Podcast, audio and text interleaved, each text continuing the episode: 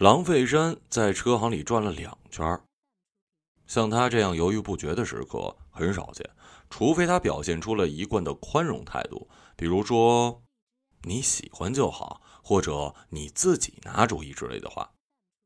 否则，他对大多数事情还是可以迅速判断的。现在，狼费山在转过两圈之后停下来，坐在了休息区。销售人员提议给他一本汽车目录，这样他可以更好的考虑。可是郎费山没说话，是乔文开的口。他说：“好。”乔文预感这是他就快要有决定的状态，可是他不能确定。况且这是他们第一次一起进入车行选车，他没有猜郎费山会给他买一辆车，这不像他，他也没有那么富有。你能开手动挡吗？郎费山问他，他摇摇头，又点点头。原来的轿车有些老气，不过这不是最主要的原因，更多是出于家人的考虑，想换一辆更大的。也该换了。我在想啊，商务车跟 SUV 哪个更合适？你原来没有喜欢的车吗？并没有。郎费山说的有些严肃，乔文没接话。我只是喜欢你呀。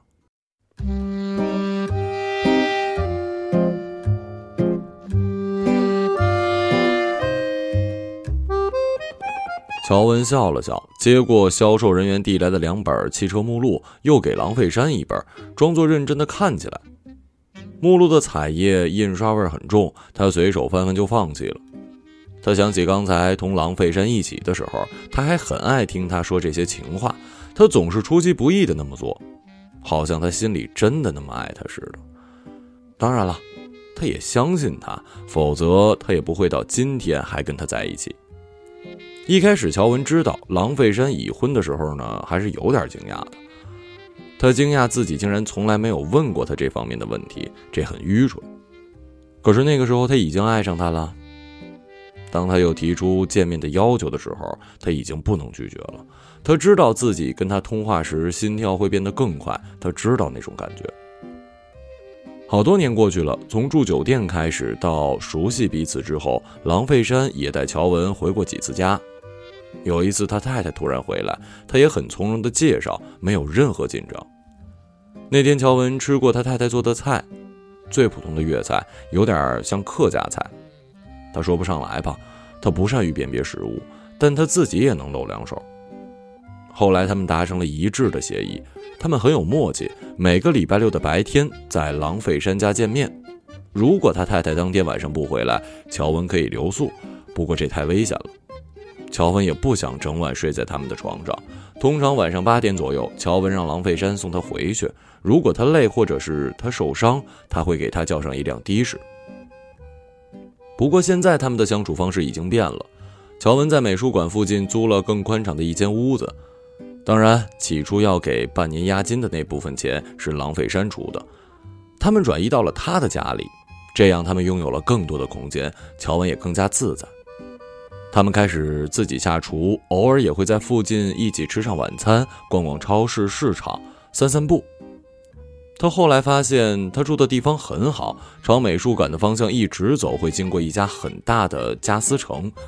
他在家私城其中一个橱窗里见过一件展览品，是一件带有不规则纹路的玻璃椅子。小姐，这件只是展览品，不售卖的。工作人员说。乔文心里有点遗憾。那人又解释说，没有人会真正买一把玻璃椅子回家，这不安全呀。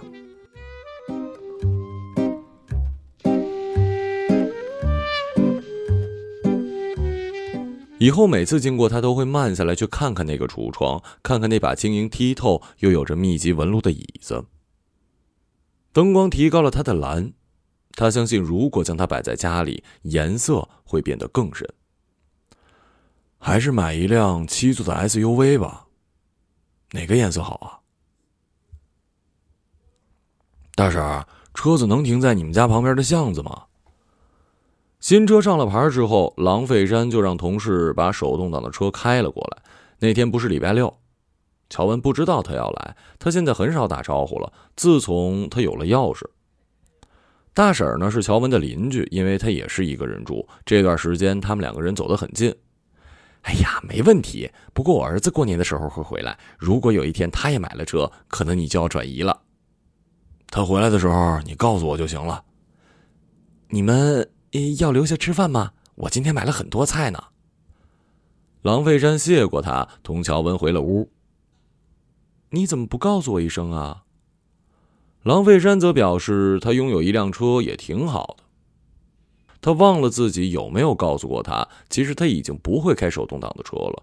甚至那天他是怎么问的，他又是怎么答的，都想不起来了。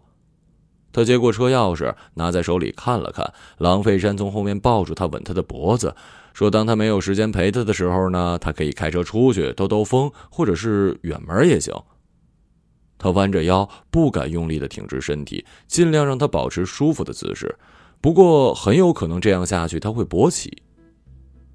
确实，他也感到那股力量从后面传了过来。他开始脱下她的裙子。你同事还在外面等你呢。我会让他等一会儿的。他这么说着，将他按倒在沙发，窗帘也没拉。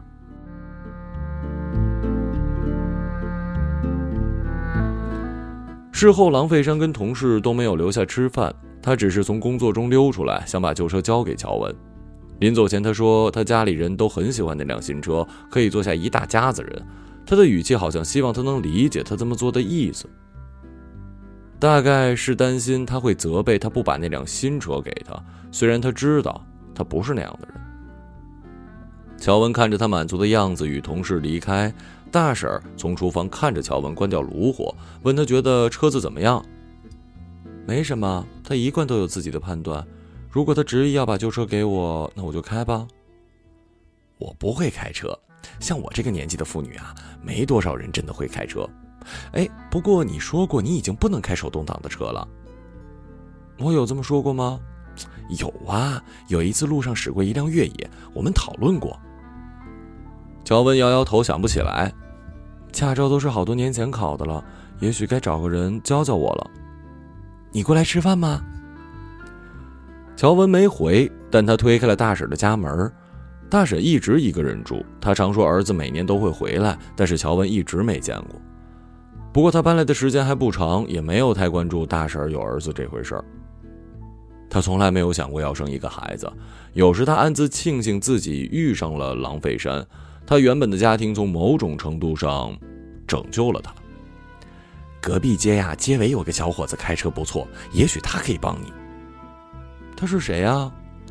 很久以前，我妹妹的女儿跟他谈过恋爱，后来他没上大学，两个人又分开了。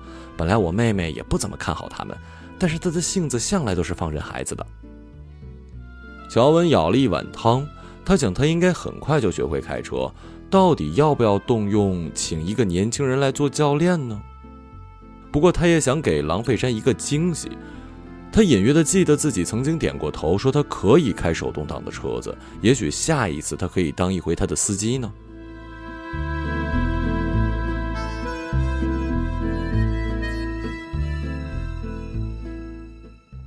礼拜六的时候，狼费山同往常一样来了一次。他看见那辆车子停在那儿没动，问乔文有没有开过。乔文说他还没有做好准备，需要一些假设的目的地，或者是心情好的傍晚时分。狼费山告诉他，车子只要加九十二号的汽油就行了，油钱呢他会在卡里发给他的。他说他自己有钱，上个月完成的那些作品已经以不错的价格卖了出去，也许今年冬天会在杂志上看到他的画作。我不太希望那是一组以我为主角的画。也许下一次我会试试，不过我想不会卖到好价格。晚上，他们吃了狼费山从家里带来的大闸蟹，那是他太太的母亲带来的。乔文有一些过意不去，他不知道一个男人从家里带走一些东西给他的情人品尝是一件怎么样的事儿。不过，在掰开蟹钳的一瞬间，他认为自己才是被爱的。他将蟹肉蘸上芥末与酱油，不知是芥末太多的缘故，还是自己憋得久了，呛得咳嗽流眼泪。狼费山拍拍他的背，他推开了他的手，往卫生间走去。当天晚上，狼费山没有住下，做爱过后泡了一杯茶就离开了。乔文知道是他家里来了老人家，他们还是有那么多的默契，从彼此的对话中摄取了重要的信息，而他们所说的话也没有强调的口吻。他有时想带他去看看那把玻璃椅子，不过每一次都没有时间，又或者他找不到机会说出来。更多的情况是他发现狼狒山变得容易疲倦，在做爱或者是换床单之后，都会显得有一些吃力。他当然不会承认了，他也不会这么说。他看到狼狒山在路边倒车，想到明天那个年轻人就会来教他学车，身子突然变得轻飘飘的，自己也拿不准那是什么感觉。数日，那个年轻人很早就来了，比自己预想的早很多，他还没有做好准备。虽然他没什么要准备的，但他还是化了淡妆。为了不让他等太久，他穿的稍微休闲了一些，走了出来。大婶正在门前跟他说话，他肤色有些黑，但并不过分。他看见他走出来的时候，先是定睛看了看他，随后点了点头。前天晚上，乔文问过大婶需要怎么给他付费，大婶说留他吃饭就行了。他觉得这样过意不去，打算按照小时或者是一节课计算。大婶点点头，说：“可以跟他商量，他是那种不会为难你的年轻人啊。”年轻人没有介绍自己，只是问乔文有没有驾照。他说有，但是那次之后就再也没有开过。其实换证的时候，他想过要问郎费山给他开一次，不过还是给忘了，或者说是放弃了吧。他原本以为自己这辈子也没什么机会再开车了。这么多年，他都只坐在这辆车的副驾驶。现在他第一次钻进了狼费山常坐的那个位置。你先踩一下离合器，挂了档再放手刹。离合，踩离合的时候要踩刹车吗？年轻人没笑，他也没有严肃。看来你是白学了。他这么说，反而让乔文笑了。现在你可以试着挂档，挂档的时候踩油门吗？不用踩了离合再踩油门，也只是空转。乔文挂上一档，放下手刹，车子缓缓前行。年轻人让他稍微加速，挂上二档。乔文有一些紧张，没有踩离合，直接挂了档，车子突突突的发出声响。年轻人皱皱眉。接下来，乔文开始问了一些开车的问题，年轻人都一一作答。他表现出其他同龄人没有的那种耐心，声音带着一种醇厚的质感。他们就沿着这条路绕过美术馆，转向了那条极少有人经过的村道。经过加斯城的时候，乔文看了一眼橱窗，不过很快他就摆正了视线。年轻人警告他在还没有熟悉情况下不要东张西望。他第一次在这条路上忽略了那把椅子。怎么称呼你啊？呃，阿月。我叫乔文。大婶说你曾经同她妹妹的女儿在一起过。他就是那种人们口中的八卦师奶，他一个人难免需要一些话题来调剂生活嘛。他也跟我说过你的一些状况，比如这辆车是你男人送你的，不过你们的关系呢比较特别。很多天之后，他们开始熟络。乔文忘了是怎么开始的，也许是今天阿月说了一件什么事儿，让他们聊到了这个程度。同样的，他也意识到大婶是一个大嘴巴，不过他并没有生气。也许到了那个年纪，他自己也会那样吧。没有上大学之后做了什么工作呀？之前在一家拖车公司，后来去了物流公司，待遇比较好。不过现在我都没做了。那你车技很好啊？谈不上吧，生活还是很有趣的。我知道。呃，你看到那片空地，今天学倒车入库，你有基础，很快上手的。乔文点点头，有些为自己能够重新开上手动挡的车而感到高兴。空地上的水泥地，没有人知道是如何留存下的，破裂的缝隙都长了野草。阿月下车找了一些树枝与大片的叶子，在地上摆成了两个小车库。乔文看着他弯腰做事儿，忽然有一些感动。已经很久都没有人为他做过什么事儿了，在这个地方他缺朋友，狼狒山也很少陪他。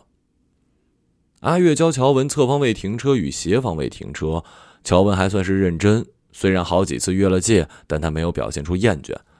后来时间早，他们找了一处斜坡，半坡起步对乔文来说有一些困难。当他在半坡挂档，准备放下手刹向前的时候，手脚配合不好，车子在死火与运作之间发出了轰轰之声。阿月一手握住他挂档的手，叫他踩紧离合，帮他挂上空挡，让车子随着路面缓缓的下滑。在一片惊慌之中，乔文感到了阿月手掌的力量，掌心非常的温热。不知阿月是否意识到，还是担心他操作失误，那只手一直也没松开。你丈夫亲自教你才对，他应该在这儿，他不教你显得很冷漠。他不是我丈夫。哦，你们在一起多少年了？乔文关掉引擎，让车子在平路上停下。也许我们并没有在一起。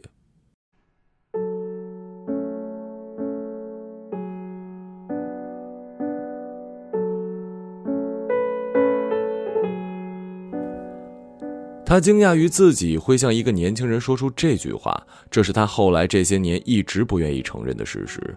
他知道。心灵不是一个能够随便打开的盒子。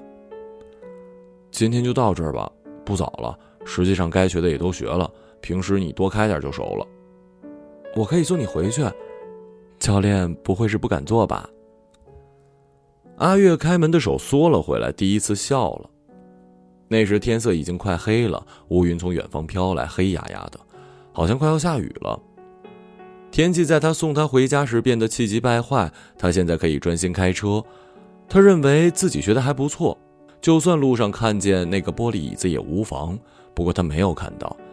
也许今天出于某种原因，他不愿意那么做，就如同他已经预感到即将要发生的事情一样。他保持沉默，他们一直保持沉默，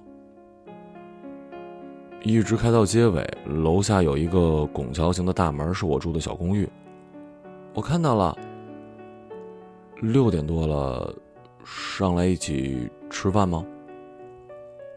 乔文想了一会儿，但他不能想太久，迟疑的回复显得不真诚。他答应了。不过要不要跟你丈夫说一声？他不是我丈夫。哦，抱歉。他一贯有自己的判断，他认为我跟别的男孩发生的事不会是什么事儿，也不会影响我们之间的爱。他还算爱你。阿月这么说，乔文反而觉得狼费山算不上爱自己。早上醒来的时候，阿月还在睡。乔文简单洗了脸，将之前准备好的钱放在了他的床头柜儿他不知道这样做会不会让他感到羞辱，他不知道这个年轻人醒来时看到这笔钱会是什么反应，特别是在昨夜他们用坏了两个安全套之后。他轻轻走动，离开了他的家。很难说以后他们会不会见面。但他们确实离得不远，这不太好。到了楼下，他远远看见车子有一张白色的罚单夹在了挡风玻璃的雨刮下。雨停了，但是风还轻轻地吹起了他的衣角。掏出钥匙时，郎费山打来电话，今天是礼拜六，他想跟他去海边吃饭。秋季海鲜正当肥美。需要我接你吗？接就不用了，我一会儿开车到你那儿。你来驾驶你的车乔文撕下那张罚款单，随手塞进了夹克的口袋，启动了车子。回家经过加斯城时，他发现橱窗有工作人员在更换物品，两个男人正把那玻璃椅子小心翼翼地抬出来。他熄了火，下了车。他曾经很想要那把玻璃椅子，他认为它的重量不至于让它破裂。可是此刻，他觉得拥有它其实没有什么意义。他想起阿月家里的玻璃茶几。如果这玻璃椅子放在他的家，应该是很配的。不过他不太懂家具搭配，他只是在这个时候想起来。他又看了一会儿，回到车上，想要换下昨天的这身衣服，但是车里只有一件薄毛衣。秋天的早晨，如果只穿一件，其实也可以，但有风吹过的时候，就需要忍一忍了。他脱下夹克，一边看着玻璃椅子被搬走，直至消失，一边抚摸自己的身躯。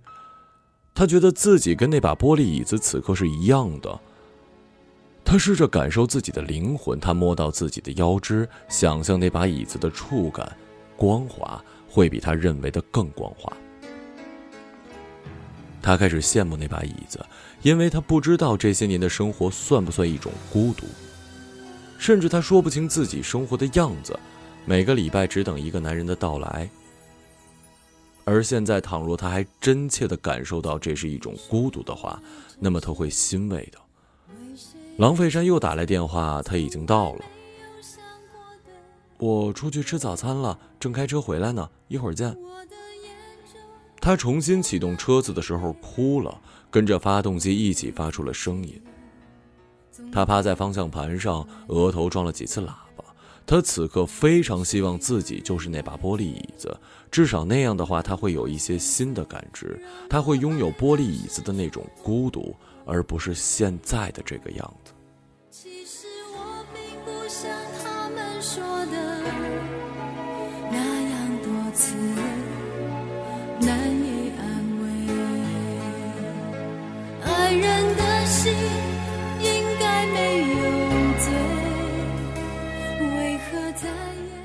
一个朗读者，马晓成。